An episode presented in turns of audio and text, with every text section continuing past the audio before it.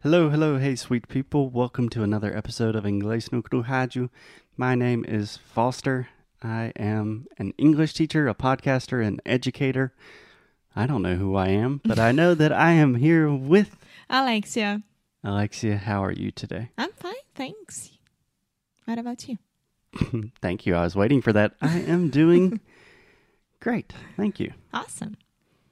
So, this week on the show, we are talking about writing prompts. Mm-hmm. If you don't understand exactly what that means, it's really not important. You're still going to understand the episode. But if you want a more detailed explanation of what a writing prompt is, I Go recommend two episodes. yes, the episode that we released on Monday. We explained that in more detail. Yeah. But essentially, we are just using creative and thought provoking questions as the topic for different podcast episodes. Perfect. Just to mix things up, get us out of our comfort zones again. Are you ready? I am. Okay. Let's do it. Okay, so today, Alexia, I am going to ask you a difficult question, but this is a question that personally helps me a lot. Um, but I just want to give you that before. This one's not easy. Okay. Okay, I think I'm ready. okay.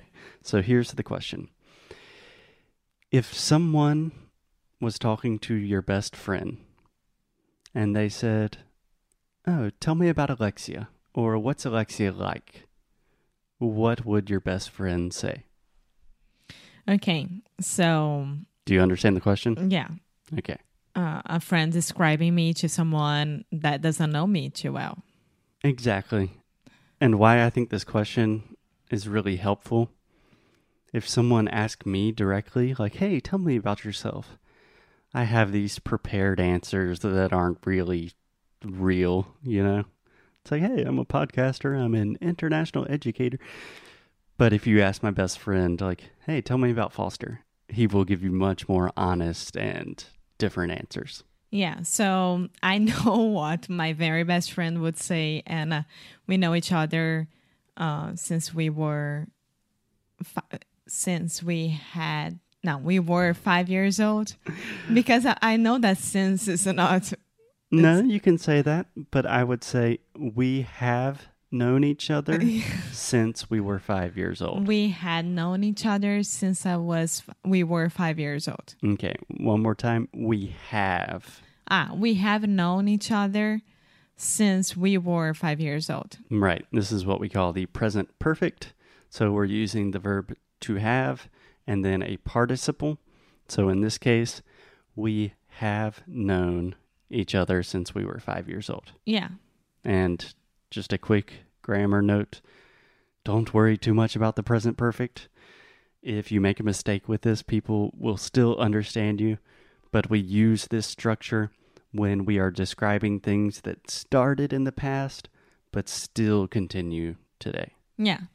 And I would say that her answer would change a lot because of the phases of life. Mm-hmm. But I'm pretty sure that one thing that she would say is that I am extremely honest about how I am feeling, and she can read me in two seconds. So if I don't like something or if I don't like a person, it's not that I'm gonna treat this person bad, but I will just like, I'll, I don't care about that person at all.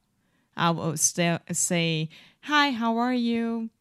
How's it going? How's your life? But I wouldn't like be able to be friends with that person. Okay. And the reason of that, maybe it's because that person did something very bad or treated me in a wrong way or did something to my friends. Okay. Gotcha. Just one quick clarification. You said that your best friend would say you are very honest about how you are feeling and that she can read your emotions very well. Yeah. So when you say honest about how you are feeling, is that like you are going to tell her, hey, I don't like that person? Nah. It's just she can read your face. She can read my face and all my my um, body language. Yeah, your expressions, all of that. Yeah, it, it's not only about the person, but the situation. She can see me, and not only her, because I think that a lot of people would see me and say, "Okay, Alex is not very comfortable right now." hmm But if I like a person and if I like the situation, it's amazing. I will treat you like a king or a queen because I like you and I Mm. like the situation. So that's fine. And so if I like someone, I really, really do. And I'll be loyal to that person for the rest of my life. But if you piss me off or if you're not loyal to me, esquece. Forget about it. Forget about it. Yeah. So I think a really good expression to kind of summarize this entire thing. For example, your best friend could say, Oh, Alexia, she wears her emotions on her sleeve. mm-hmm. Do you understand that? Mm-hmm. So to wear, like wear clothes, you're wearing your emotions on your sleeve. Uh, so munga. yeah? Mm-hmm.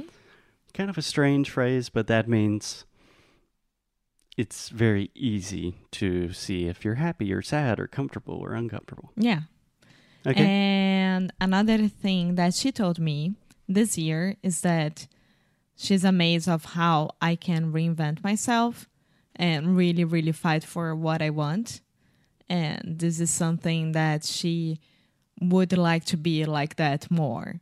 And she was talking about herself, and I, I don't want to give details here, but she told me that. And this is a thing that she always tells everyone. And I was like, really? how come? And she was like, Alexia, I have no idea how strong you are.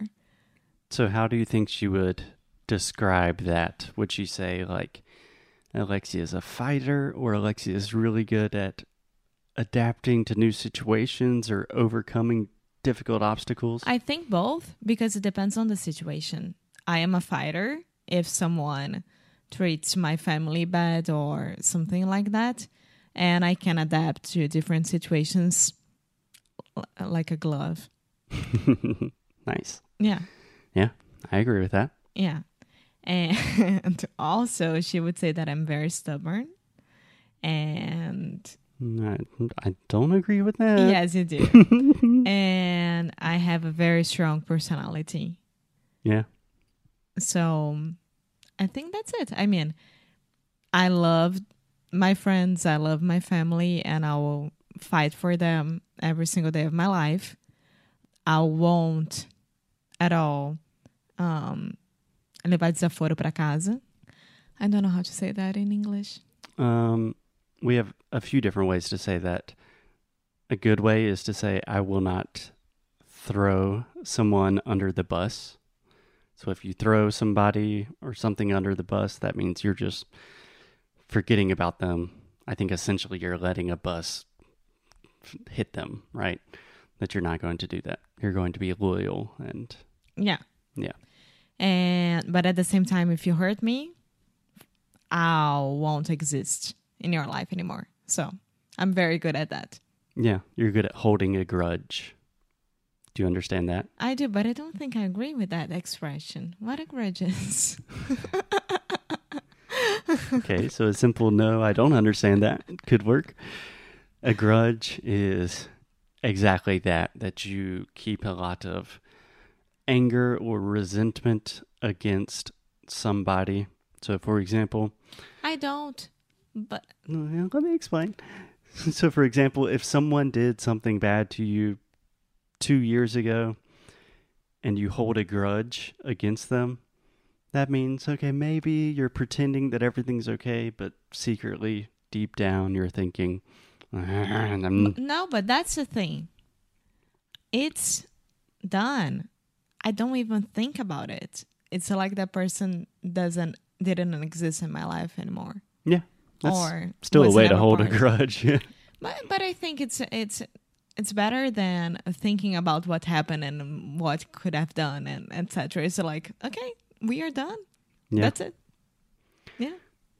Can I ask you a slightly different the same question with a slightly different perspective. Mm-hmm. So imagine someone ask your best friend, What does Alexia look like? Thin, brown hair, brown eyes. Do you think so? I know who you're talking about as your best friend. You're talking about my best friend. Yes. I thought that you were asking me to describe me to myself. No. So, Ah. same question. You talked a lot about how your best friend would describe you, your personality, Yeah. things like that. What would she say if someone said, Oh, yeah, she sounds very nice? What does she look like? Uh, about my best friend. Uh, look like you mean physically? Yes. Okay. Because I imagine your best friend is not going to say, Hmm, she's thin, she has brown hair, brown eyes. I don't think she's going to say that. I have no idea because I mean, how does she look? She she has dark hair, dark eyes. She has a big smile. She's always laughing and making fun of every situation. Yeah. And she's extremely happy, extremely friendly with every single person, which is the opposite of me most sometimes because she's like the extreme Most of the time. most of the time.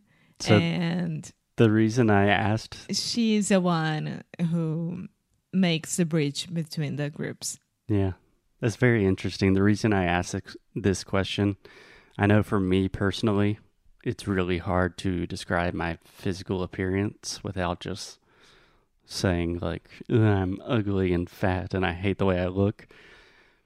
But if you ask my best friend, you know, what is physically, what does Foster look like?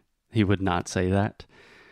And when I asked you that question, you immediately just, again, started talking about your personality. But I know your best friend, and I know that she would say, Oh, Alexia is stunningly beautiful. She always has a big smile on her face. She's one of the most gorgeous people I've ever seen in my life. And I think that's a good place to end it. Okay. I'm feeling like I've been to a therapy session now. there you go. Free therapy with English classes. That's what we do here at Inglés No Cru, and we will see you guys tomorrow. Bye.